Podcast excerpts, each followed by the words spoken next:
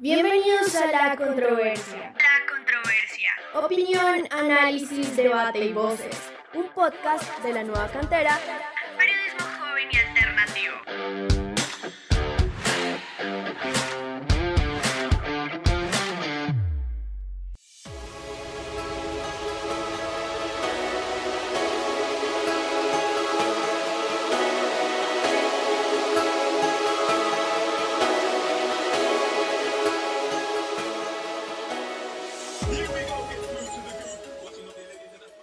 Hola canteranos y canteranas, estoy aquí esta vez junto a Juanes Esteban para poder hablar de lo que es la selección Colombia. Ahora vamos a hablar de lo que es el amistoso contra Arabia Saudita que se jugará el 5 de junio en tierras españolas. Con muchos convocados, algunos sorpresa, otros no tanto, algunas peticiones por clubes y jugadores para que sus jugadores, valga la redundancia, no sean llamados, no sean convocados y que así no tengan esa fatiga muscular que puede lastimarlos o poder, puede dañar la temporada que llega. Juan Esteban, ¿cómo estás? Muy bien, Miguel, muy feliz de estar acá para hablar de la selección Colombia, lo que le viene a la tricolor ya después de la desgracia de no clasificar al Mundial de Qatar. Vienen estos partidos amistosos. eh, en esta ocasión vamos a enfrentar a Arabia Saudita, un equipo que está clasificado para el Mundial de Qatar que su rival más eh, importante podría ser la selección argentina de Lionel Messi. Entonces puede ser un rival eh, no de talla mundial, no de talla eh, de, de cracks eh, o, de, o de jugadores con experiencia a nivel internacional, europeo, pero sí un, un equipo que puede medir y puede poner a prueba a los jugadores jóvenes que van a ser parte de esta nueva convocatoria, teniendo en cuenta que pedimos que la selección Colombia tenga una renovación. Aún no sabemos cuál va a ser el técnico que va a estar al mando de la selección Colombia para el próximo proceso de cara al Mundial de, de Estados Unidos, ¿no? Pero, pero bueno, Miguel, ¿qué tal, qué, qué tal si mm, comenzamos a hablar y comenzamos a decir quiénes son los convocados, los jugadores convocados por el técnico encargado Héctor Cárdenas? Claro que sí, tenemos a José Luis Chunga, arquero de Alianza Petrolera. Tenemos a Iván Arbolea, arquero de Newell's Old Boys. Tenemos a Davison Sánchez, imposible que no lo reconozcan, del Tottenham. Tenemos a John Lucumí, a Daniel Muñoz, del Genk. Tenemos a Liventon Palacios del Elche, tenemos a Carlos Cuesta también del Genk, tenemos a Jairo Moreno del Pachuca, tenemos a Álvarez Balanta del Brujas, tenemos a Kevin Agudelo del Spezia, del fútbol italiano por si acaso. Tenemos a Edward Atuesta del Palmeiras, tenemos a Kevin Agudelo del Deportivo Cali. Bueno que tengamos un jugador del rentado nacional también, aparte pues de como ya mencionamos a Chunga, ¿no? Eh, seguimos con Steven Alzate, que viene teniendo una temporada regular realmente con el Brighton, pero Brighton, qué pena con ustedes, pero puede dar cosas importantes, me parece. Steven Alzate, que es el que acabo de mencionar, John Arias del Fluminense, Rafael Santos Borré, que viene de quedar campeón, siendo muy importante con el Frankfurt. Luis El Cucho Suárez, que por fin vuelve a la selección Colombia después de ser ya... Despe- Her- Hernández. Hernández, sí, qué pena con ustedes. Eh, Luis Suárez, el delantero del Granada, y el Juan Camilo el Cucho Hernández, ese sí es el que estaba hablando, qué pena, eh, que pedía ser llamado, gritó prácticamente que un llamado a la selección Colombia. Luis Sinesterra, muy bueno también que se ha llamado a la selección Colombia, necesita minutos, lo está demostrando y aprovechar que no está Lucho Díaz. Aparte tenemos a Óscar Estupiñán y tenemos a Hamilton Campas. Eh, bueno, como podemos ver son nombres muy, muy eh, jóvenes. eh, yo creo que los más experimentados ahí en cuanto a mundiales podría ser Davinson Sánchez, podría ser el Álvarez Balanta que participó en el Mundial de Brasil 2014 con la selección Colombia. Eh, yo creo que es una nómina, podríamos decir, alterna, eh, teniendo en cuenta el rival. Yo creo que que me gusta mucho la convocatoria de Juan Camilo Hernández, de Hamilton Campas, me gusta mucho la convocatoria de Steven Alzate, que yo creo que es un jugador que a futuro le puede brindar muchas, eh, muchas facilidades en el medio campo a la selección Colombia y, que en el proceso pasado casi no, no, tuvo, no tuvo minutos, ¿no? a pesar de que sí en algunas convocatorias fue llamado. Me gusta también lo de Jairo Moreno, que es una alternativa por la banda izquierda, que está teniendo una muy buena temporada en el Pachuca. Eh, no sé si, si hubiera ta- también llamado a, a- a- Luis Quiñones o también le hubiera dado la oportunidad a un jugador como Ed- Edwin Cardona, que está en el fútbol argentino. Pero, pero bueno, o sea, yo creo que esta convocatoria por parte de- del, del técnico Héctor Cárdenas también se vio muy influenciada que no pudo eh, convocar a jugadores del ámbito local que estén disputando finales, ¿no? Por ejemplo, hay muchos jugadores de, de, Nacional, de Millonarios, de Tolima que merecían ser convocados, como Lucumí, como Daniel Mantilla, como, como Daniel Ruiz, como Ginás. Sí, pero... pero... me parece también muy muy correcto que se respete que se respete esta decisión de los clubes de no querer prestarlos teniendo en cuenta las finales del, del fútbol profesional colombiano. Así es, no, pues nada más con lo que mencionas de Lucumí, la falta que le hubiera hecho el Tolima en el partido que tuvo en Brasil hubiera sido impresionante. Das un dato importante y es respecto a la edad de estos jugadores. Y el promedio es de 24.8, es decir, pelados muy jóvenes. Sin embargo, quiero resaltar y destacar algo importante, Juanes, y es de que acá nos tenemos que bajar de la nube. Porque estamos poniendo un partido para la selección Colombia para probar y todo el tema. Pero es que los que van al mundial no somos nosotros. Los que van a festejar esa fiesta no somos nosotros. Entonces es Arabia Saudita la que está mirando en estos momentos por el hombro hacia abajo, mirando contra qué equipo eliminado o no clasificado más bien, juega un partido y prueba ellos sus fichas. Mencionas a Cárdenas y yo ese punto prefiero que lo toquemos más adelante porque me estreso desde ya y apenas llevamos cinco minutos de podcast y entonces no, no, no, no, no. Eh, sí, sí, sí, Miguel, es un tema complicado teniendo en cuenta que, que, el tema del director técnico en la selección Colombia siempre se ha manejado de una manera un poco irregular, por no decir mala. Absurda. Absurda. Eh, siento que ya es momento de que, de que haya una propuesta sobre la mesa a un técnico, ya sea extranjero o local, que tenga un nombre, eh, un nombre digno para dirigir a la selección Colombia. No podemos esperar más, no podemos esperar más tiempo porque eh, eh, es que estos jugadores jóvenes necesitan un proceso desde ya. O sea, no podemos, no podemos esperar a jugar amistosos que prácticamente no van a tener sentido alguno. y pues yo creo que, yo creo que, o sea, te voy a preguntar algo que, que puede ser un ámbito importante para analizar. Eh, era necesario, teniendo en cuenta que el técnico Héctor Cárdenas también dirige la selección Colombia Sub-20 y que la selección Colombia Sub-20 eh, eh, va a disputar un torneo importante como el Maurice Revelo del, 2022. Era necesario otorgarle la responsabilidad a Héctor Cárdenas de dirigir este partido, teniendo en cuenta que también debería haber estado con los jóvenes de la selección Colombia Sub-20. Es que es absurdo que esté. Es absurdo que esté en España, es absurdo que vaya a dirigir a los, a los de la selección mayor cuando tanto estamos hablando del recambio, cuando tanto estamos hablando de que se necesita una continuidad en un proceso, más que todo si hablamos de un torneo al cual no nos invitaban hace años, que fue Mario Alberto Yepes el que hizo toda la gestión para que pudiéramos ser convocados, bueno, para que fuéramos ser invitados, porque ese torneo se va por invitación. Entonces, si inclusive miramos la selección Colombia, ese, ese grupo, ese torneo, lo jugaría con Japón, Camoraz, Argelia. Listo, muchos dirán, pero esos equipos son desaparecidos, esos países no juegan fútbol. ¿Se acuerdan lo que hizo Japón en el último mundial? ¿Se acuerdan el proceso que está haciendo Japón y cómo nos intentamos comparar con ellos? ¿Cómo ellos juegan un tiki-taka prácticamente? ¿Cómo ellos tienen una idea de juego? ¿Cómo desde las inferiores, desde que son chiquitos, tienen ya y les empiezan a meter ese ideal, esa semillita que va creciendo?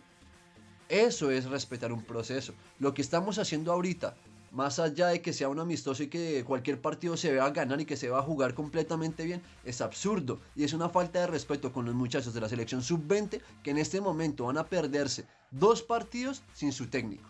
Entonces, que llegamos al tercero cuando ya vimos que es un grupo de cuatro, a ver qué hacemos, a ver cómo lo logramos, a ver qué solucionamos. Eso demuestra cómo la Federación Colombiana de Fútbol sigue haciendo mal las cosas y las sigue haciendo prácticamente inventando a la carrera y con lo que salga.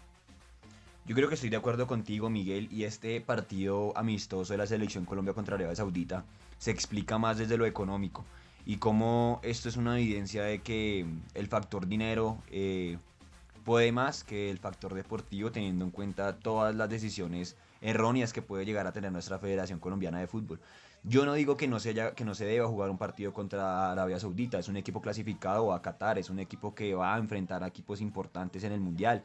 Eh, y es un partido que nos puede ayudar para ver nuevas promesas del fútbol profesional colombiano y darle la oportunidad a jugadores que no habían sido convocados anteriormente.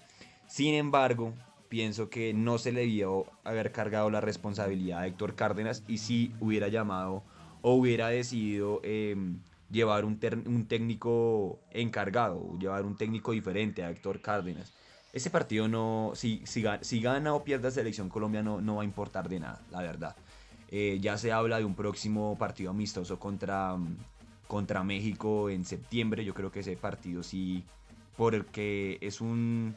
Por porque es un- por, por hinchada, porque es un rival de aquí de Latinoamérica, por orgullo, yo, yo creo que sí podría ser un partido más importante. Pero este contra Arabia Saudita, la verdad, creo que no, y, y- y se me hace muy necesario llamar a Héctor Cárdenas y, y- alejarlo de sus muchachos de la sub-20, que, que bien o mal es el, es, el, Es el futuro. es el futuro y además es la prioridad de Héctor Cárdenas, porque es que es su equipo, el equipo de él es la sub-20, no la mayor. Exacto, es que a él se le, se le juzga el trabajo hecho por lo que hace con la selección sub-20, no por lo que hace con la mayores.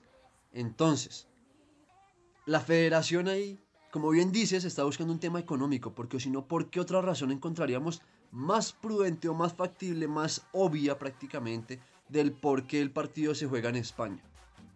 Si vamos a hablar por temas climáticos, va, Colombia puede jugar en Arabia, en Arabia Saudita prácticamente, no habría problema.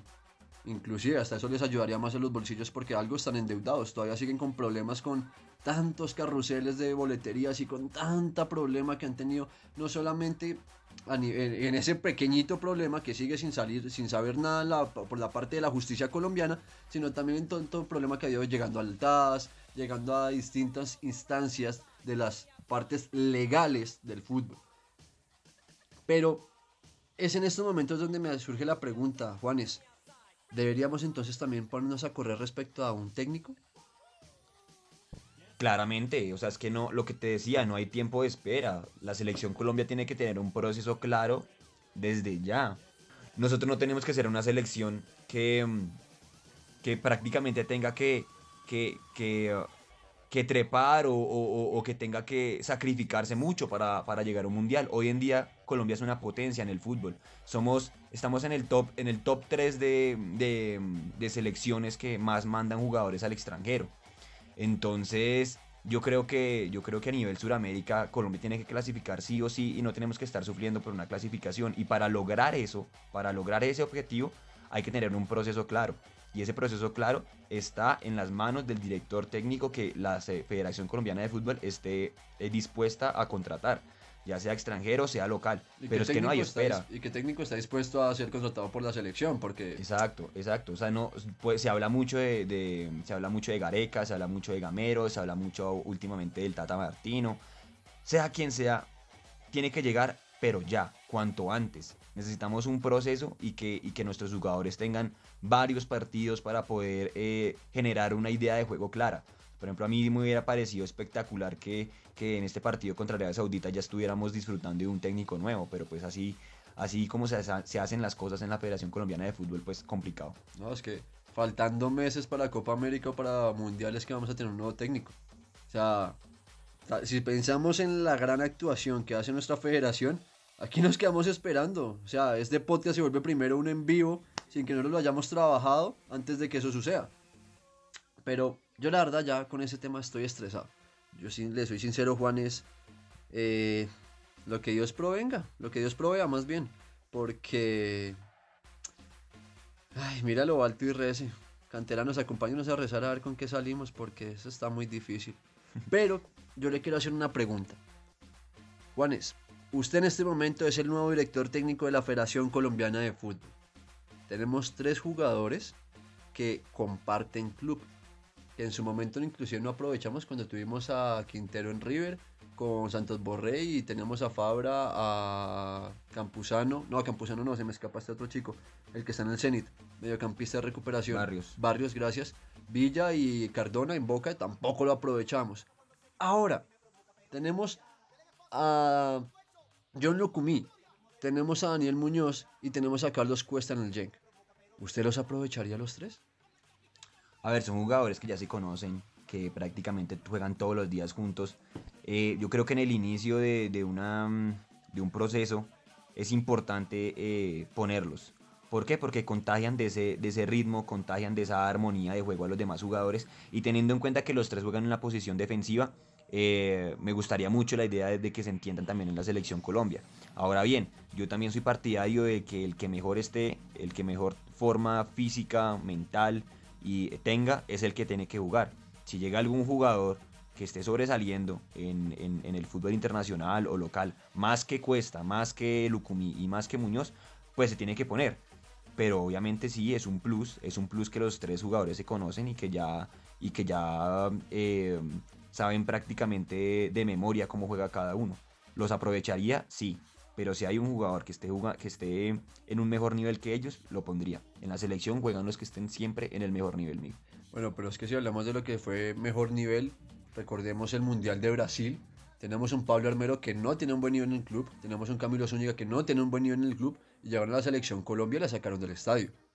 Entonces también habría que mirar qué tanto funcionan en el entrenamiento porque más allá de que se encuentren en el club, pues la, la camisa de la selección Colombia pesa y tienen que sacar la garra que inclusive por más de que, no sé, pongamos un ejemplo, James Rodríguez ahorita con, el club que está, ¿usted cree que a él le interesa jugar? ¿Usted cree que le interesa sudar la camiseta cuando él ya mismo ha dicho y que está buscando un club o una liga más competitiva? A ver, eh, en cuanto a lo de Ar- Armero y Zúñiga, a mí me parece que en ese momento no, o sea, no, no estaban siendo los mejores jugadores en cada uno de sus equipos, pero sí estaban teniendo nivel y tenían continuidad. Recuerdo que Armero estaba en el Udinese y, y Zúñiga estaba en el Napoli. Entonces, respecto a eso, yo creo que en el momento estaban poniendo a los mejores jugadores. Y a lo que me dices de James Rodríguez, bueno, yo con James Rodríguez tengo una relación amor y odio. Obviamente amor por todo lo que hice por la selección Colombia, pero odio porque creo que hoy en día se recuerda más a James por lo que fue que por lo que es. Y si, y si tenemos en cuenta a James por lo que es hoy en día, él no debería estar en la selección Colombia. Yo no lo hubiera convocado para los últimos partidos. ¿Por qué? Porque está en una liga amateur. Así de sencillo. Es una liga de recocha que no tiene conti- que puede que tenga continuidad, pero, pero contra, pero contra quién juegas. Yo creo que si James Rodríguez se pone a jugar con mis amigos del barrio acá en las canchas, yo creo que podría tener más nivel. Entonces yo no, yo a James Rodríguez no, no, no lo pondría. Ahora bien, si James Rodríguez dice que quiere ir a una liga europea de mejor nivel, bienvenido, hágalo. El problema es que James Rodríguez quiere ir a, un- a una liga europea de buen nivel y que le mantengan el sueldo que tiene en Qatar. Entonces eso es completamente eh, imposible para la realidad económica que tiene el fútbol hoy en día, ¿no? Bueno, y hablando de merecimientos, el Cucho Hernández por fin vuelve a la selección Colombia. Desde el 2018 no iba a la selección. Bueno, no era convocado. Con buenos momentos, con malos momentos, siendo figura en algunos equipos. Eh, en el Watford le, le fue muy bien, le ha ido bien en, en la liga inglesa realmente. Y eso que es una liga física bastante difícil. Pero la bien a nivel individual, porque a nivel colectivo el Watford descendió, ya varios equipos que ha- por los que ha pasado el Cucho Hernández han descendido, yo creo que eh, ya tiene el récord de, de más descensos y además jugó en el América de Cali, chistecito. Entonces, entonces el Cucho Hernández por nivel individual, yo creo que, yo creo que sí es merecido. Eh, yo creo que es, es, es justo que se le dé una oportunidad. Es una posición también muy complicada, ¿no? Porque pues tenemos muchos jugadores que hoy en día están en buen nivel en esa posición. Eh, comenzando por Rafael Santos Borré, campeón de, de Europa League. Eh, también tenemos a Estupiñán, Estupi- goleador. Estupiñán, goleador. Eh, lastimosamente está lesionado, pero Morelos también, que fue finalista con el Rangers de, de la Europa League, también me parece que es un jugador a tener en cuenta si está en, en nivel, Importante, en nivel responsable. importante, responsable y sobre todo si no está lesionado, ¿no? que últimamente está teniendo muchas lesiones.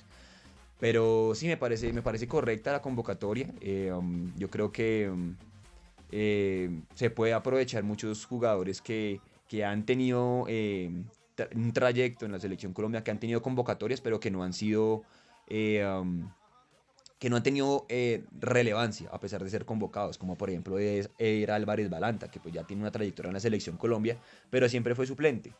Como, como también eh, este jugador Steven Alzate, que, que es un jugador que también, como ya lo habíamos dicho, tiene ya convocatorias eh, en su hoja de vida. Sin embargo, ha tenido muy pocos minutos. Y es un jugador joven que está en una liga importante como la de Inglaterra. Entonces, muy bien por Steven Alzate. Y yo creo que de toda la convocatoria es el jugador que yo más quiero ver brillar en la selección Colombia. Para Sí. mí mi top 3 está primero Steven Alzate, segundo Rafael Santos Borré por el nivel que tiene en el Frankfurt. Para mí ya, ya, ya marcó un i- hecho importante en, en ese equipo de Alemania. Y si le da a los Jackson Martínez. que en el club le va bien, pero en la selección no. Bueno, esperemos que no. O sea, nadie quiere que a los jugadores de la selección Colombia les vaya, les vaya mal en su, en su, en, en el la tricolor. Pero pues, sin embargo, hablando de hoy, hablando de la convocatoria, me gusta, me gusta muchísimo lo de Rafael Santos Borré. Y en tercer lugar, yo creo que Juan Camilo Hernández. Eh, ese es mi top 3 de jugadores que yo les tengo más expectativas en esta convocatoria. Bueno, ahí me surge una duda. ¿Pondría un doble delantero? O sea, ¿acompañaría a Santos Borré con el Cucho Hernández? Eh, yo creo que podrían hacerlo porque son jugadores que tienen, em, que les gusta mucho correr y marcar diagonales y jugar mucho al espacio. Eh, no son jugadores que, que sean un, que sean nueve de, de- área, que te reciban el balón de espaldas y que conten- conte- contengan los defensas con poder físico. Pero sí son jugadores muy veloces, yo creo que podrían jugar juntos. Rafael Santos Borré en la selección Colombia ya lo han tirado por las bandas y lo le ha hecho de la manera más responsable. Y Juan Camilo Hernández yo creo que es un jugador que también se puede tirar un poco más hacia atrás para generar juego. Ya le han puesto la, la camiseta 10 en varios equipos donde ha jugado. Entonces es un jugador que es muy polivalente y yo creo que sí podrían jugar juntos. Además también tenemos a un jugador como Sinisterra que también sabe manejar muy bien la pelota Con gol. con gol. E- En esta convocatoria yo creo que el único, el único delantero de área neto que, que- que pueda eh, interceptar bien a sus defensas y, y recibir de espaldas, de, de- de ese pivot, de ese pivot 9 tradicional que tanto se habla, yo creo que sería eh, el jugador Luis Suárez que juega en el Granada. Pero yo creo que sí, yo creo que muy posiblemente podríamos jugar con dos 9. Yo no lo haría, me gusta siempre jugar con un 9 y, más bien fortalecer la zona de extremos y el mediocampo, pero que se puede hacer, se puede. Bueno, quemémonos. Antes de, de cerrar el podcast, quemémonos. Marcador y gol. ¿Y con qué jugadores, con qué jugadores marcan en este partido? Uy, bueno, Miguel, yo creo que va a ser, es muy difícil teniendo en cuenta que prácticamente es un proceso nuevo, que muchos jugadores de la selección colombiana no lo hemos visto y, que pues Arabia Saudita la verdad no es una selección que yo me dedique a ver los partidos de ellos, analizarlos, ¿no? Entonces también es una pequeña moneda, moneda al aire, pero por la calidad de jugadores que nosotros tenemos y porque son jugadores jóvenes que necesitan mostrarse y que sé que van a llegar a ese partido con, con todo el ánimo eh, por los cielos, yo creo que la selección Colombia va a ganar este partido 3-1 con, con dos goles de Rafael Santos Borré. ¡Opa! Y me voy también por un gol de Steven Alzate, que le tengo mucha fe a ese jugador. Y por parte de Arabia Saudita, la verdad te quedo debiendo el goleador. Sí, no. Steven Alzate de por sí, síganlo, es muy buen jugador. Ya que tú dices tu top 3, yo quiero dar el mío también. Yo quiero ver a Iván Arboleda, ese jugador o ese portero que en su momento iba a ser el recambio de lo que era eh, David Ospina, obviamente, y Camilo Vargas. Que hoy por hoy en estos momentos tiene un poco más de, competencia. Montero se lo puede dar. Eh, pero bueno, yo la verdad creo que vamos a ganar es un 2-1. También me gustaría poder decirte qué jugador de Arabia Saudita no te lo puedo ni pronunciar realmente, entonces se los dejo para que si quieren lo pueden revisar en las noticias de la nueva cantera, ahí lo van a encontrar. Por goles, el gol que la selección Colombia va a gritar más después del gol de Falcao. El gol de Rafael Santos Borré. Jue madre, lo que necesitamos que ese señor marque y se quite esa sal con la selección, por favor, de locos. Y Luis Inesterra.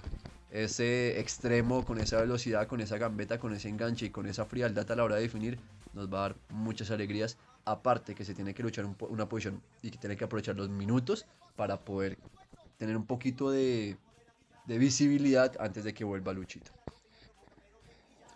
Así es, Miguel. Yo creo que mm, eso sería todo por el día de hoy en este podcast, canteranos y canteranas. Muchísimas gracias por acompañarnos una vez más. Eh, espero que estén pendientes a lo que va a ser este partido y sobre todo pendientes a las redes sociales de la nueva cantera para que estén informados del mundo del deporte. Les habló Juan Esteban Pinzón, mi compañero Miguel Cabrales y hasta una próxima oportunidad. Chao, chao.